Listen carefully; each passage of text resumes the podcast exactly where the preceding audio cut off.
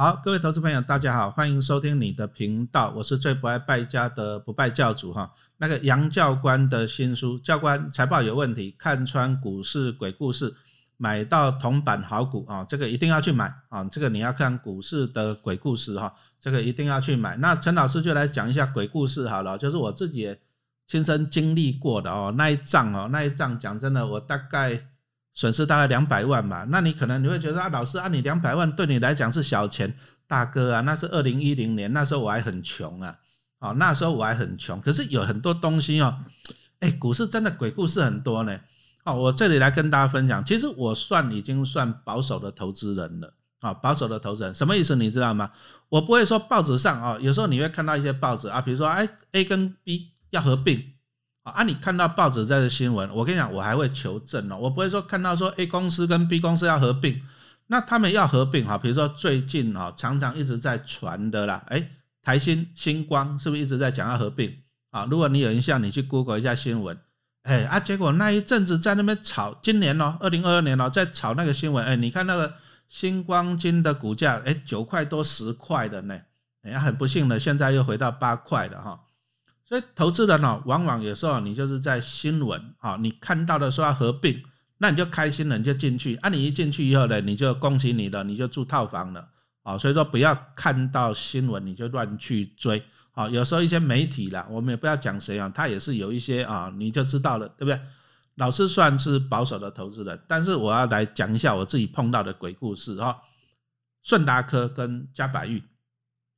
那其实新普跟顺达科啊，其实老师在陈老师在大概十几年前都有在投资。那那个顺达科是从它上柜，我记得上柜那时候才五十几块啊，老师都有在投资啊。新普我买的时候大概才六十几块啊，那个都十几年前。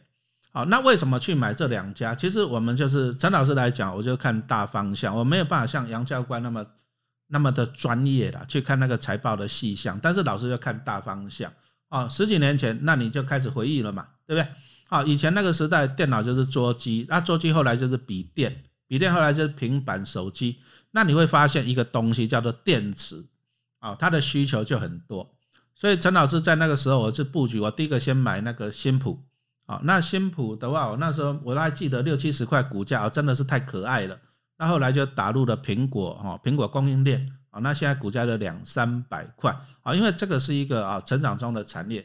好，那新普我赚到钱以后接着顺达科，后来又上柜了啊。那我当然我投资做分散嘛，那新普是老大哥，那顺达科就是老二嘛啊。所以说顺达科，我记得他刚上柜那时候五十几块啊，所以说陈老师也是有在买。啊，接着啊，因为整个电池产业的景气往上。啊，所以说讲实话，陈老师在新普跟顺达科都赚到钱了，光临股利啊就很开心了。好，那这个产业完了，还有个小三呢，第三名的嘉百玉啊，因为这个产业在前在发展嘛，啊，所以有第三名的是嘉百玉。哎，那嘉百玉老师就比较没有碰了，因为我觉得我买第一名跟第二名就好了。可是后来哦，哎，就一个新闻消息就出来了，就是说老二跟老三要合婚了，要合并啊。就是顺达科跟嘉百亿想要合并，那为什么要合并？啊，就是第二跟第三名加起来，那就可以打败第一名嘛。啊，当然是希望是这样子。好，那我我刚跟大家讲了，陈老师算保守的投资人，我我不会看到报纸写的或者是电视新闻讲的，我就去啊，我不会。你知道吗？他是顺达科啊，在那一年哦，啊，二零一零年左右吧，哈。在那一年，他们两家公司讲好了，同一天开股东会，同一天开股东会哦，然后同时宣布要合并。哎，那你想想看嘛，这个不是报纸媒体乱写哦，这是同一天开股东大会，同一天宣布哦，在股东大会宣布了，那我想说，哎，这个大概稳了嘛，对不对？那陈老师那时候手上有的是顺达科。哦，那顺达科是老二，所以说他要去合并老三是嘉白玉。那你想想看，你要把人家合并，你要不要溢价？就是用更高的价钱去买人家，人家才会同意嘛。啊，所以说我们那时候可以看到他，他合并，好，你要去看他那个换股的比例。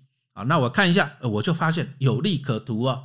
那什么叫有利可图？很简单，我的算盘就是这样子。哎，那既然都是在股东大会宣布要合并嘛，那这个应该不会骗人的。拜托股东大会呢？好，那就怎样呢？我就怎样把嘉把顺达科的股票换到嘉百玉去，好，那我就算的就是说，那等到他们合并的时候，我的嘉百玉的股票又换回顺达科了嘛，是不是？可是顺达科要用溢价去买嘉百玉哦，那我就会赚哦，我就会赚这个溢价哦。我那时候的算盘是这样，就去套利，而且我觉得赢面很高，因为他们是在怎样，在股东大会宣布了，那我当然我就去换嘛，啊，换了以后很好玩了。啊，换了以后，因为他们有一个换股比例，所以说你会发现呢，那个加百亿的股价就固定在那里，就不会动了。因为啊，因为有个换股比例嘛，你可以算得出股价。哎，教官啊，你知道吗？结果那个维持没多久，后来我发现靠腰怎么加百亿股价往下了？我说奇怪了，啊，那个顺达科股价没有往下，加百亿股价往下，他们有一个换股的比例哟，加百亿股价往下的靠腰，这就有点有点奇怪哦。慢慢的，哎，加百玉还爆量哦，往下。那你不是有个换股比例吗？哎，接着没多久的靠腰加百亿股价是暴跌哦。我说靠腰，你们不是有个换股比例这样暴跌这样对吗？可是那个时候啊，讲真的，我查不到任何的资料，我就写信去问，我就去问那个加百亿，问顺达科董事长，我就写信问他们，我说你们的诚信在哪里？这样，结果后来的后来，你知道我好像写信去问那个顺达科，问他们老板，他们他们有回信给我。他们什么字都没有写，他们就写了，他们就印了一个周刊的 周刊的报道给我。那一看哦，你就看到说，哎，破局为什么是破局哦？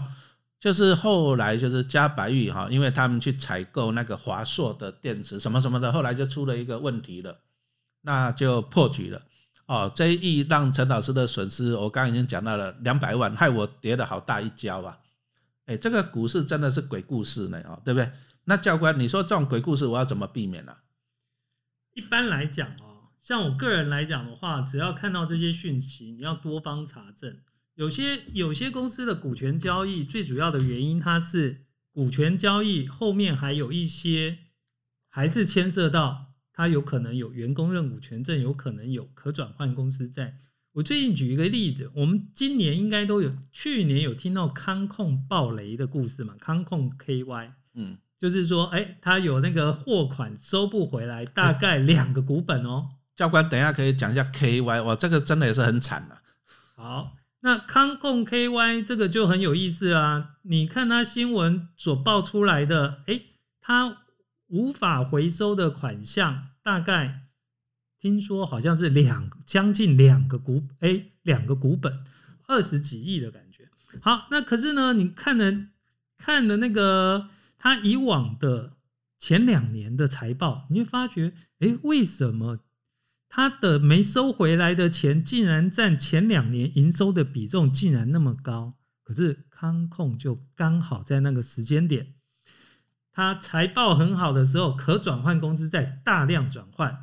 那你从他的新闻里面的资讯，你回推，他没收回来的钱，难不成就是当时让营收获利很好？可转换公司在大量转换的时候，当时的营收吗？哦，所以那其实康控的股价从十几块飙到了哎五六百块，再从五六百块再跌下来的过程，他的富爸爸，他的富爸爸美绿，刚好也是有可转换公司在转换，所以。你就可以发觉，在市场上面来讲，有很多的，你不能讲说它一定有什么问题，但是你可以发现，就是说可转换公司在在股票市场里面，其实跟每个人的息息相关呐。哦，很多朋友说啊，教官，我不懂可转换公司债，我不，我也不会去买可转换公司债，但是。你要知道，每六档股票就有一档可转换公司在里面，可能就会有鬼故事。那有些公司是这样子哦，有些公司是透过母子公司让利，可能母公司可能子公司有发行可转换公司债，我由母公司呢来去认购哦，哎，母公司认购的同时，那这时候在交易的对象上面，它有可能会让子公司多赚一点。像康控这一个案例就很有意思，康控这个案例，当美绿。可转换公司在几乎转换完了之后呢，市场上传出说富爸爸美绿要觉得美绿要砍价砍单，美绿是否认说他不是直接客户，那像这些事情，其实在市场上面来讲的话，你就可以发觉，哎，往往几年就听到一个，甚至有一天我在澎湖旅游的时候，有一个投投资粉砖的版主私讯给我，跟我讲说，那个，请问我要贴个投投资的广告在你的投资粉砖，你收多少钱？嗯，我听到这个，我就直接把它封锁了，因为。为什么会有人要付钱给你，在你的粉砖上面贴贴投资的利多或利空？啊，这个就有鬼。结果前几年，哎，我就看到新闻了，这个投资粉砖的版主被抓了，嗯嗯，啊，就是炒股被抓了。所以我们必须要去了解，在投资市场里面有很多的奇奇怪怪的事情。哎，我进了投资市场，我才发现，甚至于还有。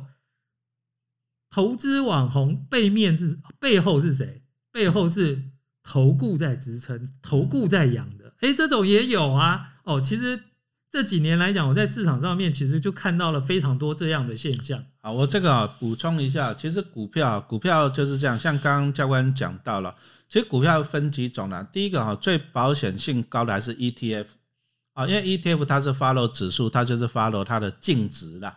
啊，因为 ETF，比如像零零五六，它有三十档成分股嘛，对不对？那三十档成分股，哈，所以说零零五六的股价就是这三十档成分股它去算出来的价值。那这个的好处是这样哈？比如说我们讲到有谁都讲这个 ETF 好处啊，比如说讲零零五六多好，这个你就放心，因为它没有办法去影响到股价啊。这样啊，但是如果是讲个股，就像刚刚教官讲的，为什么有人要付费给你啊？然后贴某一档股票的。利多消息，对不对哈？